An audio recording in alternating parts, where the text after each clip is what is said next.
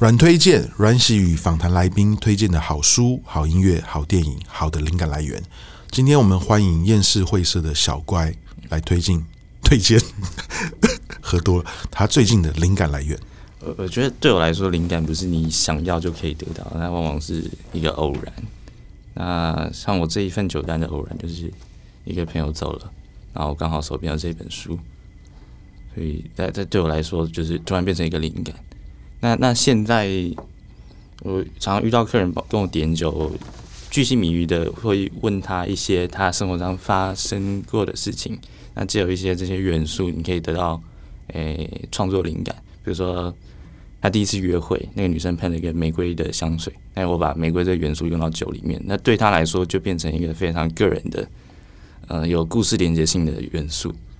对，就是你的你的灵感，就是往往来自于。生活上发生的事情，那这个事情有没有办法变成你的创作，就是偶然。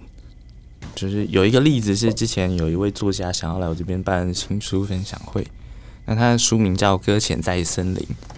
呃，乍听之下，你可能会想说森林应该会是一个绿色的感觉，或者是很呃葱郁的感觉。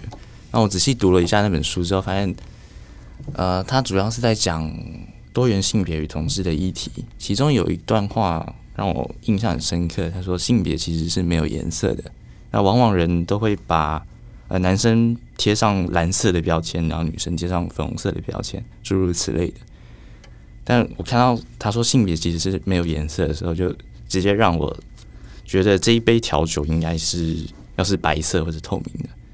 然后我再加了一些跟多元性别这个象征符号有连接的元素，其中一个是紫罗兰。”然后就变成了一个紫罗兰奶茶的这样一个调酒，然后就送给那位作家在新书分享会的时候给大家品尝，这样就是其一个灵感的发想。